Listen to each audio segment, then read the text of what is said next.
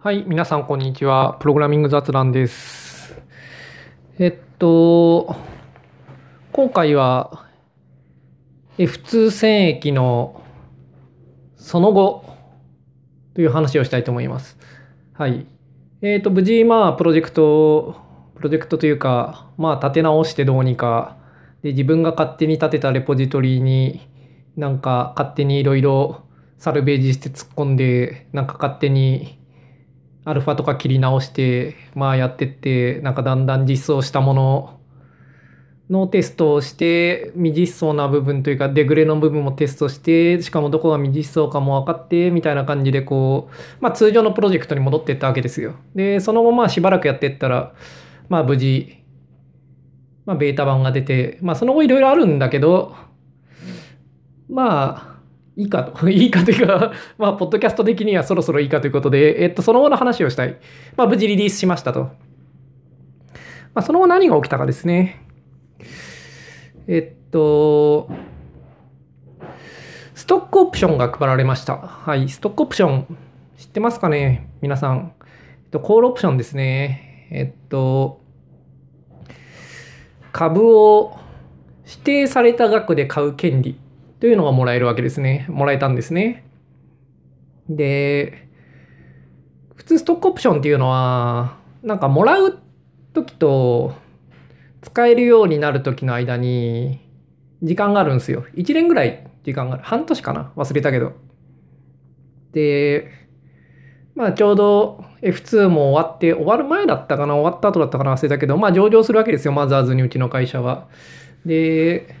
公式価格130万のオプションが、まあ、あの、同新人には全員1株ずつ配られました。えっ、と、これはなかなか、なんというか面白くて、あの、一生懸命頑張った人に多く配られるとかじゃないんですよね。全員に1株ずつ配られましたね。で、上の世代はもうちょっとたくさんもらってる人もいた。はい。で、公式価格130万で私1株もらいました。で、まあ、その後、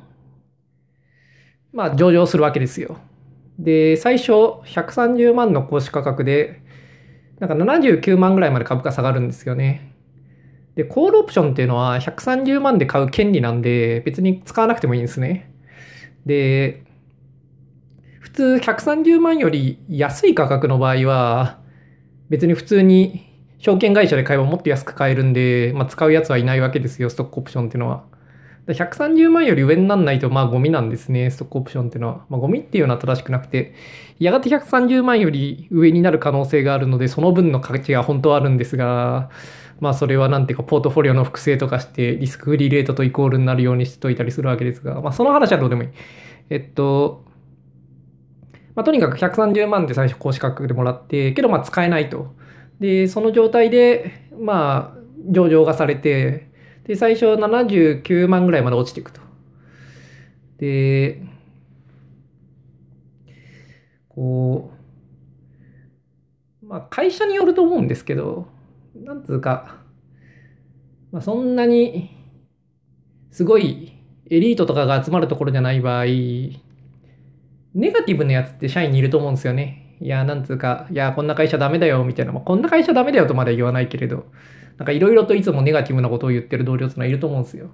で、まあ、うちの会社にもいたんですね。で、オプションとかもらったけれど、まあ、株価どんどん下がっていくし、こんなもん上がんねえよって言って、いや、こんな、この会社こうだし、みたいな使用書とかも書かないし、とかいろいろダメなことを言ったりするわけですよ。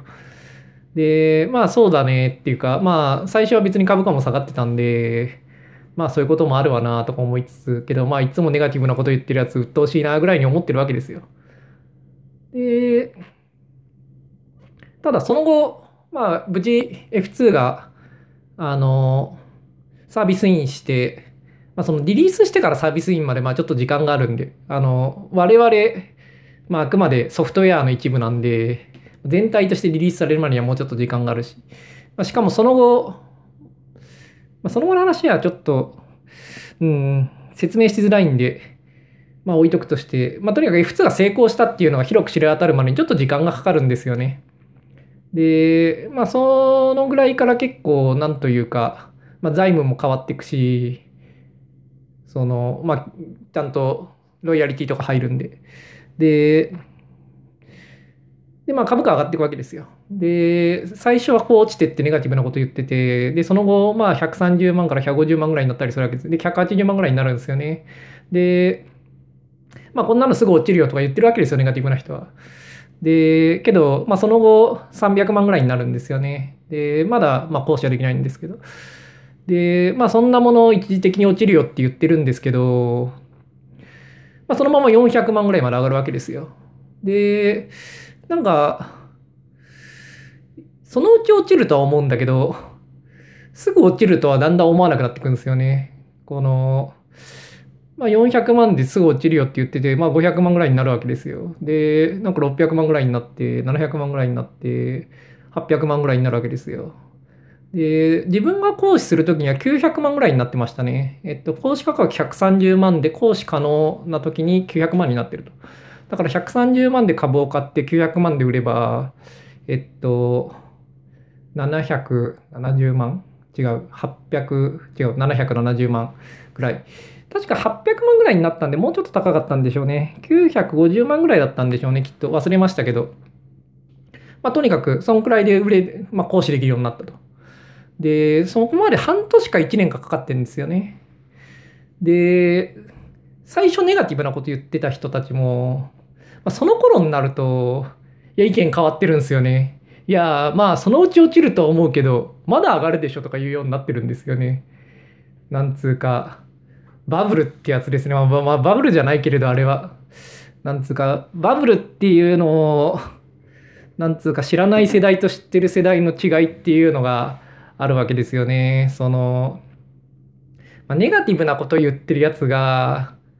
まあ、黙るまで札束が前にどんどん積まれてって、まあ、黙るのがまあバブルというもんなんですよ。いやだからこうそれがないっていうのはね別にバブルでも何でもないと個人的には思うんですがだ例えばディープラーニングとか AI とかのバブルとかいう話を聞くとですねなんつうか分かってねえなって思うわけですよね。まあいいやまあそれはいいとして、まあ、とにかく、まあ、自分の時にはその大体半年か1年か忘れたけれどで大体950万ぐらいきっとで行使するっていう状態になってで行使価格が130万だったですぐ行使したのはもう私ぐらいしかいなかったですね。いや私はいやこの話は後でしよう。まあとりあえずすぐ行使したんですよ私だけ。でまあ、950万ぐらいで、で、その後、ちなみに最終的には1500万ぐらいまで上がった。で、そこからまあ落ちていくんですけど、いやー、これはね、なんつうか、で、800万ぐらいになるわけですよね、売ると。で、当時はなんかよくわかんないけど、なんか軽減税率みたいなのがあって、10%ぐらいの税金で確か済むんじゃなかったかな。だから80万ぐらい引かれた。ただ700万ちょいぐらいきっと口座には入った。住民税とかもあるんで、確か700万ぐらいだった気がするけど、まあ、それと1年目の給料とかボーナスとか合わせると、まあ、1200万ぐらいになったんですよね、多分1年目で。で、1000万超えるとペイオフってのがあるんですよ、銀行ってのは。あの、1000万まで保証されるんですね、預金っていうのは。だ1000万超えると、まあ、口座を2つに分けたりしないと、その銀行が潰れた時にまあ、保証されないと。で、当時はまだ日経平均7900円とかの時代だったんで、銀行潰れるのはまあまあ、なんていうか、リアルに、こう、ちょこちょこあることで、結構こう、恐れてたというか、だペイオフどうしようみたいな話が結構あって、いや、なんか株式投資の話とか始めるんですよね、みんな。それまで全然こう、そういうの興味なかった人とかも、まあ1000万超えちゃうんで、まあしょうがないかって感じで、私はすごい最速で売って、最速で投資とかを勉強するみたいな風な人間だったんですけど、まあ、周りはもうちょっと徐々になんですけどでしかも上の世代とかはなんかこうなんかマンション買ったりするんですよねタワーマンションとか水道橋のところの東京ドームのところとかなんかねそう世田谷に一軒家買ったよとかね言ってくんですよね、まあ、だから6000万とか7000万ぐらいになった人は結構いてですねジムのおばちゃんとかが昔から言ういや、なんかね、そういうのがなんかよくわかんない自己啓発とかを始めたりするんですよね。いや、なんつうか、自分はなぜ成功したのかみたいな。いやいや、お前ただ昔からいただけやんみたいな。まあいいんですけど。まあ、そういう感じで、なんていうか、オプションが出て、まあ、大体、まあ、8倍ぐらい ?130 万が900万とかだから、まあ10倍ぐらいになったんですよね、結局。まあ10倍で売るのはちょっと難しかったけど、7、8倍とか9倍で売るのは結構簡単だった。だまあ売り損ねた人を除けば、まあ結構そのくらいになって、で、まあ、10株ぐらいもらってれば、だから8000万ぐらいになる。うん、まあ住民でもうちょっと引かれると思うけど。だまあこう5、6000万ぐらいになった人結構いるんですよね、社内。自分がバイトしてた時からいる人は、まあそんくらいにはなった。っていうかまあ億万長者億ぐらい届くんですよねだからそういう人たちは。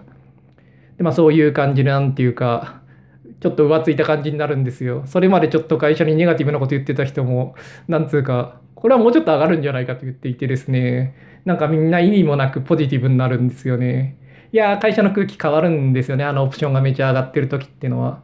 いやいろいろとダメなことはあるんですが、まあ、そんなことは小さいことな気がしてくるんですよね。でなんかこうみんなちょっとこう会社に不満はあるが、まあそうは言っても、なんか1000万ぐらい降ってきたし、まあ許してやるかみたいな感じでね、大ような気持ちになるんですよ。で、これ面白いのは、会社は別になんていうか、懐が痛んでないというか、頑張って評価してるわけじゃないんですよね、これは。たまたまオプションが上がったってだけで、上がんなければ1円にもなんないし、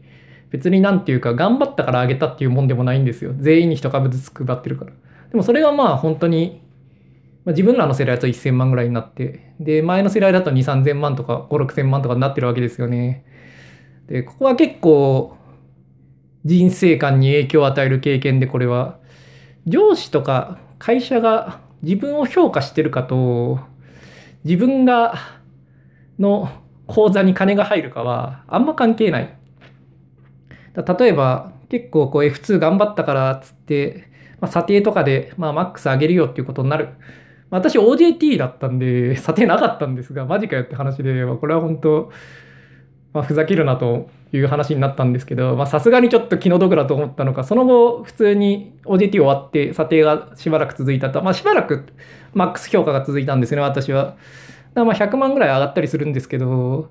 いやなんかけど会社のシステムで一番マックスな評価ですとか言われて100万上がりますって言ってその前をなんかただのジムのおばちゃんとかが「いや世田谷で一軒家買っちゃってよ6000万したけどねあはは」とか言って歩いてるわけですよ。いやなんつうかね会社の評価とはとか思うんですよね。いや本当にもう全然何も使い物にならなかったおっさんとかがですねなんかこう、うマンション買ったよとか言ってんですよね。いやーなんかね、これはいろいろ考えさせられるものがありますよ。まあ会社としては別にね、なんていうかオプションって別に会社上げようと思って上がるもんじゃないんで、その、まあ株がたまたま上がっただけなんですよ。だからそのなんていうか、それがそんなに価値のあるものになるっていうのは事前にはわかんないんですよね。で、まあ、実際、まあいいや。うん。で、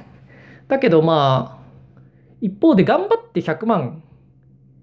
ベースを上げるって言われても、いや、俺それいいから、向こうの6000万欲しいなってやっぱ思うんですよね。その会社が会社のシステムで頑張って、その上位何パーセントの評価を与えたかどうかと、いや手元に金をどんだけ生むかっていうのはあんま関係ない。で、で、労働者の会社の評価っていうのは、やっぱりその自分の手元にいくら金を届けたかっていうので、やっぱり会社は評価すべきだっていうのは、この時すごい思ったんですよね。これは今でも自分の変わらない信念で、会社の制度の中で、会社がどのような意思を示したかっていうのはあんまり重要じゃなくて、たとえ全く、なんというか自分の仕事を評価してなくても、まあ自分に数千万振り込めば、それでいい。うん。別に同僚よりも高い評価を与えてなくてもいいし、うん。その、十分な金が払われてればそれでいいっていうのは、この時に自分は学んだことで、それはずっと思ってることですね。だ会社の評価とかっていうのは、その、自分に払われる額というか、自分の銀行口座に生まれる額で評価しなきゃいけない。で、これはやっぱりその、本質的にそうなんですけど、いろいろ理由をつけてやっぱりこう、下げようとするんですよね、会社というものは。例えば新人だから給料安いとか、新卒だからとか。うん、で、なんか突然やっぱり上がりはしなくて、前の年度から何パーセントアップだからとか、いろいろ理由をつけてですね、その昔からいる使えないおっさんよりも安い給料にしようとしたりするんですけど、そういうのは何ていうか会社の都合なんで、なんつうか労働者側としてはそんなことを別に気にしてやる必要はなくて、いつでも自分の仕事に対してどれだけの金を払われたかっていうのはやっぱ重視するのが大切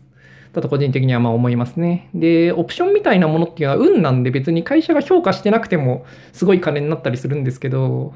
まあ、運も実力のうちってことで、私はそれは結構会社の評価として評価してやることにしてますね。だから別に上司が私のこと全く評価してなくても、まあ、自分の口座に数千万バンと増えたら、うん、よく評価されたと思うし、上司が自分のことをすごくいい仕事をしたと言っていても、でもまあ給料を上げませんって言われたら全く評価されてないと自分はまあ解釈する。まあいいや。まあそれはちょっと置いといて。まあそんな感じでオプション配られたんですよ。で、自分の世代は全部 1, 1株配られましたと。で、自分の下の世代はまあ1株も配られてないっていうか、まあ配られた時にはもう高くなっちゃってたんで1円にもならなかったんで、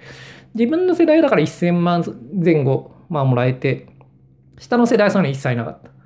で、なんかこう、無駄にポジティブだった世代と普通の世代が、まあそこで分かれるんです。で、上の世代はやっぱりもうちょっとね、まあ、2、3000万ぐらいはみんなもらってて なんかもうちょっともらってるやつもいるんですよ、フル株は。いや、なんかね、その、すごいんですよね。別に、少し、それこそ3、4年前に入った人は優秀ってわけじゃないんですよ、全然。むしろそんな優秀じゃないんですよね。そういう成長する前に入った人って。で、成長した後の方がエリートとか入ってきがちなんで、優秀なんですよ。でもね、優秀じゃない人の方がね、すごいいい思いしてるんですよね。まあ、ベンチャーっていうのはそういうもんですよね。で、まあいいとして、まあとにかくオプションが配られて上がって万歳ってことで、で、なんか特別なんか大変な仕事をしたというわけじゃないけれど、まあすごい、なんというか、うん、いい思いをした。まあ、いい思いしたっつっても、自分がやったことと、まあ、得たものを比較すると、まあ、そんなに良かったかどうかは微妙だけど、まあ、けど、そのうちの年度、全体で見れば、まあ、かなりいい思いをしたと言えると思いますね。私個人置いといて。まあ、OJT でね、普通にね、ボヘーとしてたらね、1000万ぐらいもらえるわけですからね。で、やっぱりそれは F2 成功したからなんですよね。F2 成功してやっぱすごい、そこにはその株価めちゃくちゃ上がったし、その他いろいろ、うん、利益もいっぱい出たし、まあ利益がいっぱい出たから株価上がるわけですけど、やっぱそこはすごい会社としては転機になるわけですよ。で、会社だけに限らず、やっぱりそのソフトウェアすごい複雑だったんでね、それを作り上げたら、やっぱりそれを使い回そうとするようになるんで、その、PDC の頃っていうのは、あの、全部うちの会社のブラウザじゃなかったんですよね。ソニーとか、あ会社名を出すなど S とかまあまあもう今更ですか。まあいいや。うん、その SO とかこう、あの辺は自分でブラウザ作ったりしてたんですよ。でもまあ、その 503i とかの時はね、UL、LY とかのその HTML のそのインデントのピクセル数が違うとか、まあいろいろ細かいところで、まあキャリア様は不満を持っていたけれど、でもまあ、いっかっていうぐらいな規模だったんですが、やっぱり普通になるとね、もう HTML4.0 で、普通に CSS2.0 で、うん、HTTP1.1 で、結構、なんつうかまともなブラウザなんで、まあ、もう一回、一から作って、ちゃんとその i モードの仕様を従わせるっていうのは、まあ、キャリア側としてももう無理っていう感じで、もう一回やったら十分っていうことで、まあ、全部うちの会社のブラウザを使わなきゃいけないみたいな、えっと、決まりになりました。で、まあ、その後いつまで続いたのか知らないけれど、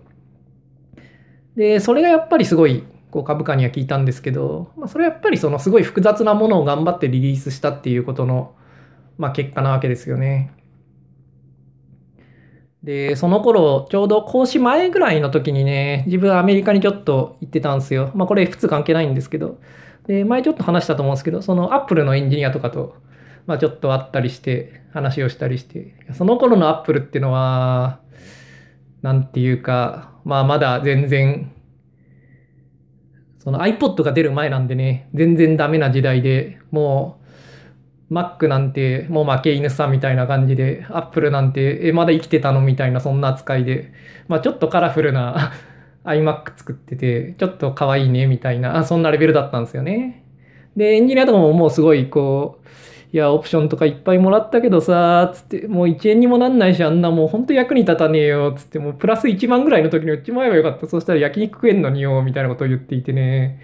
いや、プラス1万でも、だったらとりあえず売っとけとか熱く語られましたね、当時。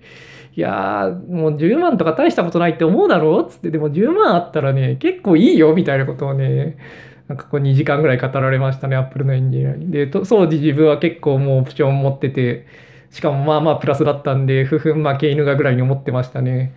あなんか昔の冴えない企業にずっと行ってる、いる、なんか冴えないおっさんはこうなっちゃってて、まあ終わりだな、みたいな感じで。まあ俺は世界取るからね、ふふんとか思ってたわけですよ。いやー、なんつうか、今はね、彼もし辞めてなければね、億万長者どころの騒ぎじゃないですよね。何十億っていうもう資産になってるはずですよね。まあクイックタイムのエンジニアとか言ってましたね。うん。いや、当時はもう本当に、負け犬がぐらいに思って、まあそ、そこまでは思ってないですけどね、本当は。でもまあそんな感じでこっちはこう、まあ、超勝ち組だぜって思ってたんですよ。いや、アップルがですよ。いやーね、もう今はね、そんなアップルと日本のそこらのソフトウェア屋でね、そんな話をしたら、いやー、アップル素晴らしいですわって話になりますよね。いや、でもまあそういう時代だったんですよ。別に、マイクロソフトは強かったけれど、別に携帯電話とかに関しては、そんなにアメリカは強くなくて、まあ、ノキアが強かったと。で、モトローラーも強かったけど、うん、まあけど、日本も結構強くて、うん、っていうような時代で、まあ、アップルとかはまあ、ろくでもない会社で、まあ、もうダメだな、あの会社みたいな感じだったわけですよ。まあ、そんな時代ですね。で、まあ帰ってきて、まあ売ったんですが、でですね、ま、でですね、つか、まあ続きの話もあるんですけど、やっぱりこう、なんか、例えば人よりすごい仕事をするっていうのは、前ちょっとポッドキャストで乱世の話とかしたと思うんですけど、乱世の時の方がいいっていうか、その、やっぱいろいろ作り方とかがまだ定まってなくて、プロセスとかも成熟してない時の方が、すごい仕事っていうのはやりやすいと思うんですよ。それはすごいっていうのは相対的な話ですね。周りがすごくないんで、自分もすごくないんですけど、だからこう簡単に人よりも多くのアウトプットを出せると。何十人分ものアウトプットを一人が出したりするのが簡単なのは、皆のレベルが低いからですね。で自分のレベルも低いから。でそういう時の方が、大きな仕事はしやすいし、大きな金も安いと個人的には思いますね。自分はたまたま1株だったんで1000万ぐらいだったんですけど、まあ少し前にいれば5000万ぐらいになるわけですよ。で、そういうのはやっぱり、そういうなんていうか、大雑把な時期じゃないとなかなか難しいですよね。一生懸命働いて、なんかこう、なんつうか、しっかりとしたアウトプットを会社に評価されて、まあ、しっかりと給料が上がって、バンと大きく稼ぐっていうのはまあ難しいですよね。なんか雑にバンと全員に配られて、それがバンと上がったりするとか、そういうなんていうか、荒さというか、うん、まあ、分散が大きい時代じゃないと、まあそういう大きいことというのはない。で、まあやっぱ今の日本ではなかなかないですよね。まあ PFN とかあるかもしれないけど、やっぱりその、昔はひどい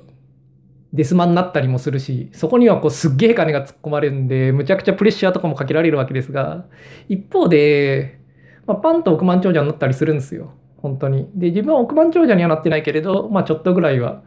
小銭をもらえたし、まあ周りにもね、5、6千万ぐらいだったらそこら辺歩いてるし、まあ普通に1億超えたようなやつもいっぱいいるわけですよ。で、それがやっぱ2003年とかの日本って感じですよね。で、最近はやっぱりそういうのなくなりましたよね。その、デスマもなくなったけど、んだすごい忙しいっていうのはもうなくなって、それはやっぱりこう金がないんで、すごい忙しくならないっていう問題がある。まあそれだけじゃないですけどね。あの、環境も良くなったっていうのはありますけど。まああとワークライフバランスとかね、もうそういうのすごい、なんつうか、みんな気にするようになったというか、みんなっていうのは社員じゃないですよ。会社側が気にするようになって、まあ、みんなまともな職場環境を作ったんで。ただそれやっぱ裏返せば、なんというか、すごいバンと大きく簡単に当たるっていう、こう、宝くじ度が減ったからだと思うんですよね。まあ、理想的にはバンと大きく当たって、その健全な労働環境がいいわけですけど、まあ、最近の日本はそのすごいバンと大きく当たることが減った代わりに、まあなんつうか、まともな職場になったと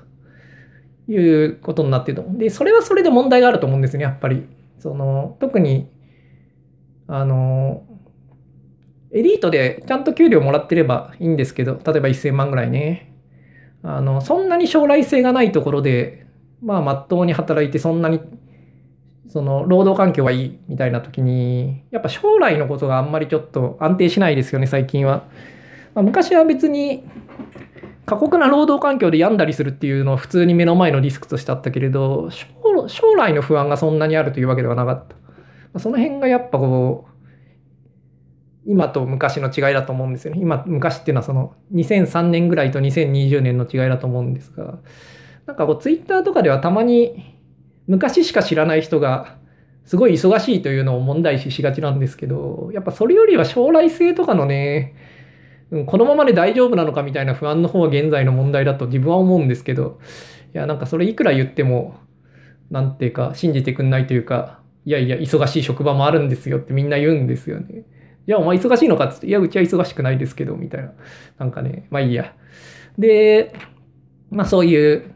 まあ終わった後には、まあ、ご褒美があり、ご褒美は頑張った人に配られるわけじゃなくて、昔からいる人により多く配られ、後から入ってきた人にはちょっとだけ配られるみたいな仕組みなんですけど、まあ、けど、まあ大きな、会社全体ではめちゃくちゃすごい大きなご褒美がまあ入るわけですね。で、いろいろあって、1年ぐらいだった時に、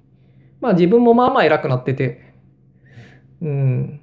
なんかこう、時期バージョンの話に行くんですよね。2004年かな、あれは。うん。まあ F2 も一通りもう出て、なんつうか、まあそろそろ次を考えましょうっていう時にですね、まあ、3社会議に私は行く立場になってたんですよ。3社会議っていうのは、まあキャリアとメーカーとそのソフトウェアやという、まあ、ソフトウェアやってるのは自分たちの会社のことですね。まあ、その3社が、え普通の次、そろそろ作るけどどうしようかっていう、まあ、決定する会議に行ったんですね。で、この時の、なんつうか、空気や、まあ忘れられないものがありますけど、やっぱこう、トラウマになってるんですよね。そのキャリアの方もメーカーの方も。で、次どうしようかって言うんだけど、なんかこう、やりたくないっていうのがこうね、もうみんなの顔に浮かんでて、まあ、自分は別にそうでもなかったんですけど、自分らの会社は、なんていうか、まあ、私は結構ひどい目に遭いましたけど、会社としてはすごい大きく成功したし、なんていうか、なんかすごいダメージを受けたという認識はなくて、倒れた人とかいっぱいいてダメージ受けてるんですけど、なんつうか、まあ現場の奴らは死んだけれど、我々は関係ないからねと上の方を思ってたというか、まあ知らないですけど、まあ自分の勝手な想像ですけど、まあそれはいいとしてこう、ま、自分らはまだ若い会社なんでね、もっとバンバン行くぜと思ってたけれど、まあ、キャリアとメーカーはもうすごい、もうダメージを受けて、まあけど、うちらも、うん、やりたくないって思ってたかもしれないですね。私は思ってなかったんですけど、まあとにかくその3社会議でね、時期バージョンどうするっていう話をまあ最初するわけですよ、キャリアの偉い人が。で、でもメーカーがすごいなんかね、すごい辛そうな顔してですね、こうしばらく沈黙があってですね、いや、このままのマイナーバージョンアップでいきましょうって言うんですよね。で、まあ結局そうなったんですよ。いや、あの、ミーティングで、その次のバージョンというか、新しくもう一回システムを作る、まあその、スクラッチからじゃないんですけど、その大きくいろいろ変えて、より発展させていくっていうのが、まあ、できなかったんですよね。その03セカンド、その F2 のやっぱダメージが大きすぎて、1年では上層部は立ち直れなかった。で、その結果として、新しく作るっていうのを、まあなんですか、避けたんですよね、その次の時期バージョン作るときに。で、この選択っていうのが、やっぱその後の日本の携帯業界にはすごい大きな影響を与えたと思うんですよね。あの2004年の三者会議。はい。やっぱそこでもう一度作るっていうことをなんというか、できなくなってしまった結果、やっぱりこう、自分たちの一から作るのすごい避けるようになったんですよね。で、まあ、なるべくアウトソースとかして、台湾とかにアウトソースしたりとか、あの前のバージョン使いますとか、やっぱそういう風に進んで、その発展が止まるんですよ。で、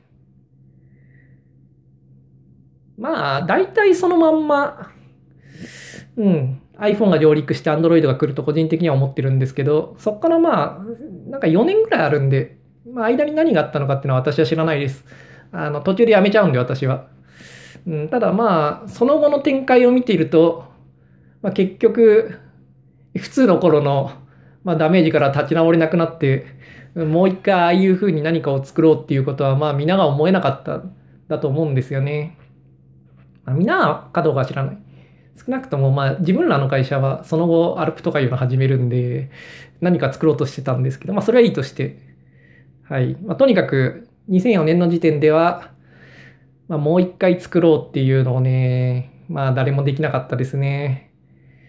で、まあ、そのままのマイナーバージョンアップで行きましょうと言った時にね、みんなほっとするんですよね。いやあの、なんかこう、ああ、なんか、普通の傷跡は深いなって思って、ああ、なんかこのまま行くとまずいなと思った瞬間でしたね、あれは。いやー、そうなんですよ。というわけで、はい、普通は無事成功したんですが、まあ、成功、結果的には成功と言っていいんじゃないですかね。うんまあ、すごい損害も与えたけど、まあ、全体としては、まあ、ちゃんとリリースされたし、うん。まあ多分、なんか倒れた人はいっぱいいたし、多分死んじゃった人も結構いると思うんですけど、うん、まあけど、なんていうか、途中でポシャリはしなかったし、その、その後の数年間をずっと支えるような、まあ、基盤にはなった。ただ、やっぱ、ちょっとダメージは大きすぎたと思うんですよね。特にやっぱこう、F とかが、F 社とかの、その動員能力が高すぎて、本来ポシャるはずのものをちょっと、なんか人を突っ込みすぎて、やっぱね、ちょっと立ち直れないダメージを業界全体に与えてしまった。まあ F のせいっていう気はないんですけど、やっぱりその、成功はしたが、失ったものも大きかったっていうのが自分的な評価ですね。やっぱダメージでかすぎて、やっぱり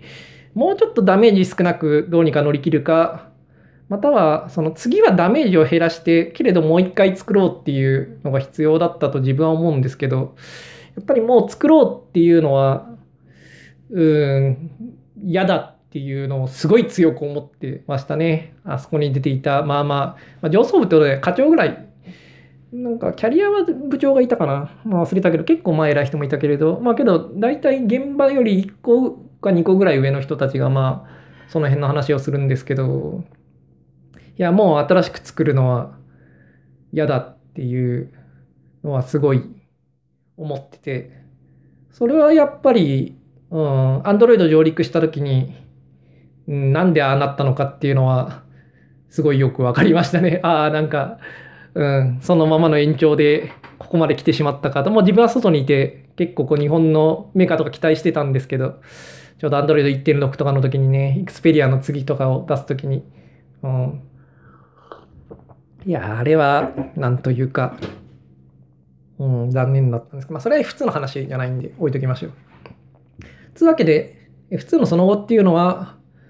まあ、業界にすごい利益が生まれましたと。で、それは何らかの形でみんなに、みんなかどうか知らないけど、まあ結構多くの末端の人にフィードバックされて、まあ、オプションという形でうちの会社の場合は、すごい、その、億万長者は、ちょっとで出たぐらい、まあ、ちょっとつっても数十人とかのオーダーだったと思うけれど、まあ、なんつうか、家を買ったぐらい、5、6千万ぐらいの家を買うとかね、まあ、5、6千万ぐらいのマンションを買うとか、まあ、そんくらいはちょこちょこ、うん、結構いた、みたいな感じになったと。で、なんかね、意味もなくみんなポジティブになって、なんかみんな、その、投資とか在宅の話をするようになりましたみたいな、まあ、そういう感じで。で、なんかやっぱりそういう時に、